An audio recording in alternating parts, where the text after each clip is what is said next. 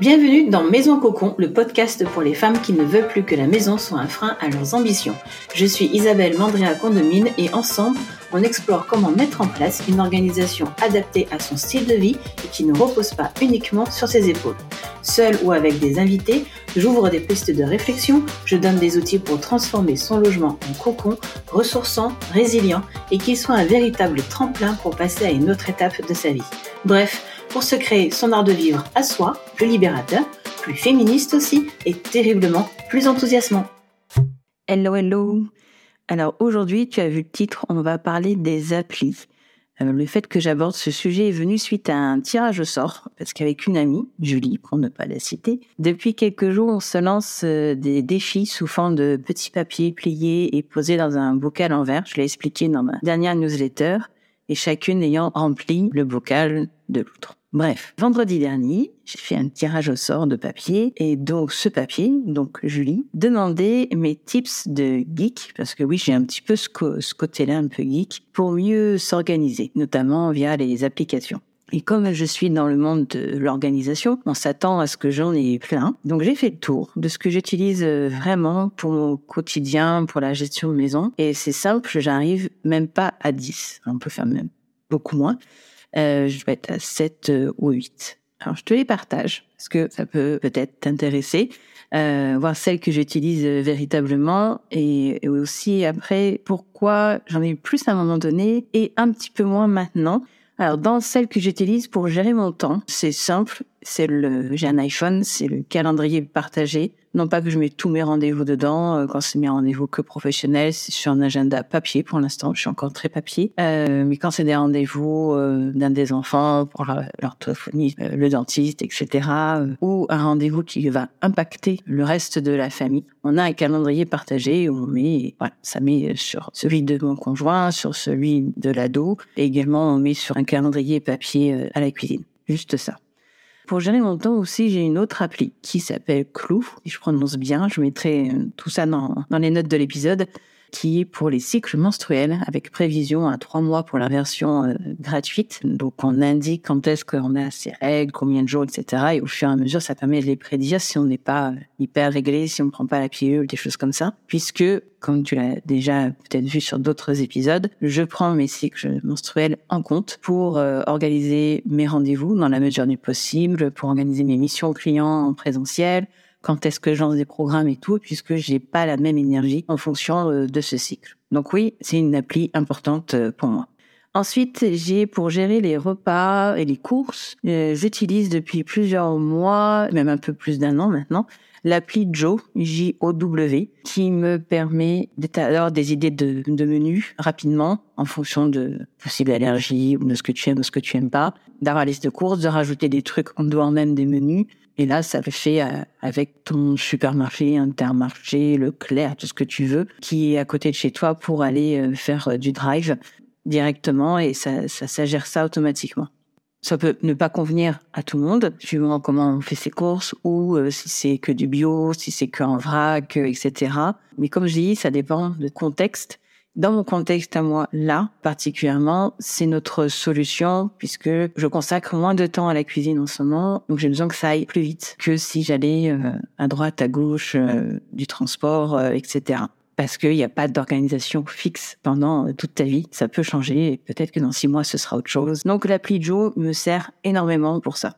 Ensuite, pour accompagner le cycle de vie de mes objets, je vais dire ça comme ça, j'ai deux applis que quasiment tout le monde connaît, c'est Give et Le Bon Coin, qui permettent de donner ou parfois de vendre quand ça vaut vraiment le bah, quand on fait du désencombrement, quand on veut se d'un objet, euh, j'ai pas forcément Vinted. Il va plus être installé chez mes clientes quand on fait vraiment du désencombrement de, de dressing ou de chambre euh, d'enfants et qu'il n'y a pas d'autres enfants et qu'on n'a pas, on n'a pas à donner, etc. Je reviens toujours quand c'est euh, pour vendre de faire attention de pas y passer un temps fou pour récupérer 3 euros, que c'est de la logistique, c'est du temps. Et moi, j'ai une garde-robe assez minimaliste et j'ai tendance à plutôt user mes vêtements qu'à devoir les revendre. Donc moi, je n'ai pas, mais je sais que c'est utilisé. Pour le ménage, j'ai l'appli de mon robot aspirateur pour programmer, etc. Il me fait gagner beaucoup de temps, j'avoue. Pour mes idées, c'était aussi une question qu'il y avait d'une de mes participantes à mon atelier euh, sortilège de désencombrement. quand on note un peu des trucs à droite, à gauche, moi maintenant tout est sur euh, l'appli Note de mon téléphone. Je crois que même les Android ont quelque chose comme ça, qui peut aussi euh, être partagé. Donc j'ai une la liste de courses, non pas que je fais ma liste de courses entière là-dessus, mais c'est une liste qu'on partage avec euh, une petite checklist de choses qu'on n'a pas via Joe ou que ben l'ado va mettre ce qu'il a, ce qu'il pense, parce qu'il faut acheter des yaourts ou des choses comme ça. Pour monsieur qui prend du café et moi pas, s'il faut en racheter, que qu'on n'oublie pas le jour où telle ou telle personne fait la liste. Bref, j'y note mes idées professionnelles, j'y note mes idées cadeaux, voyages, sorties, tout ce qui peut passer par la tête. C'est tout regroupé euh, sur Appli Note et on peut partager celle que l'on souhaite. Voilà. Et c'est tout ce que j'utilise comme appli. J'ai vraiment fait le tour. Donc voilà, on n'arrive même pas à 10. Et même pour le pro, j'utilise Notion beaucoup, mais en mode assez light. Mais voilà, donc il n'y a pas besoin de 150 applis. Alors je sais qu'il y a des applis pour à peu près euh, tout. Et je suis une époque où j'en avais beaucoup plus. Et là aussi, j'ai fait un peu du désencombrement, car au final, très peu servent véritablement, et surtout certaines peuvent se révéler euh, contre-productives. Je vais prendre l'exemple d'appli que j'ai testé longtemps et parce que je pensais en avoir besoin et aussi suite à des demandes de clientes, c'est pour tout ce qui est gestion de stock, notamment dans le frigo ou aussi euh, placard, euh, cellier, euh, etc. Encore une fois, ça dépend tout du contexte.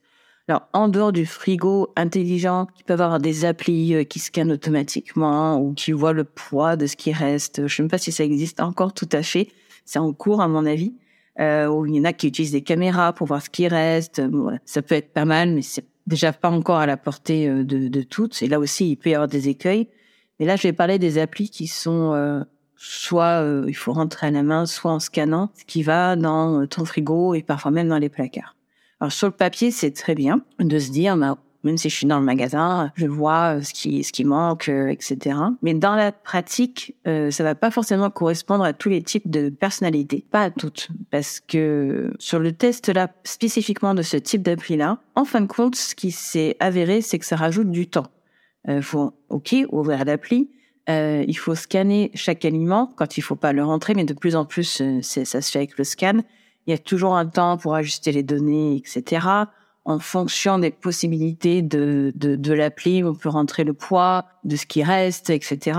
Malgré tout, ça prend du temps. En plus de ranger les courses, il faut passer par cette étape-là. C'est utile que si c'est mis à jour régulièrement, évidemment. Euh, donc ça rajoute une petite euh, tâche euh, peut-être de charge mentale pour certaines de penser à mettre à jour. Donc ça rajoute quelque chose euh, dans ton cerveau, dans les gestes, euh, etc. On va mettre plus de temps. Et ça va du coup un, petit peu complètement annihiler le but du, de l'appli qui était, comme toute appli, un peu de, de gagner du temps, euh, certes d'économiser, de pas faire gaspillage, etc. Mais aussi dans le fait de gagner du temps. C'est aussi l'implication des autres membres de la famille. Parce que tu peux vouloir ce genre d'appli, passer du temps à scanner les aliments, à rentrer les données, etc.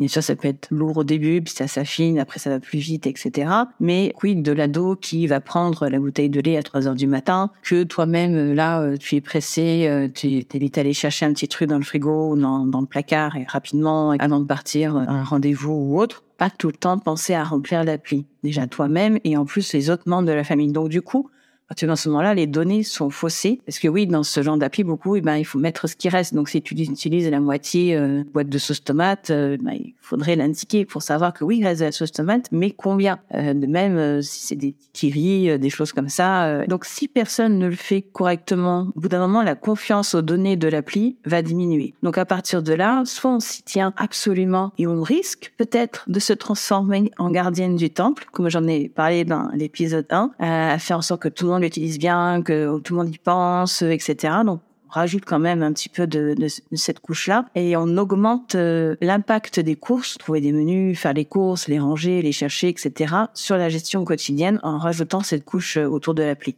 Soit on va abandonner, et oui, c'est très bien, sauf si on abandonne en se disant mais comment font les autres, ceux qui utilisent, qui et qui en font des, des, des avis dithyrambiques euh, et, et, que moi j'y arrive pas. Donc on peut aussi retomber dans la forme de culpabilisation qu'il y a des super trucs qui existent et que nous on n'y arrive pas. Donc ça va être en fait le cas de ce que j'explique là sur l'appli euh, par rapport au stock du frigo, de ce que ça implique en termes de gestes, de temps, d'implication de la famille et tout.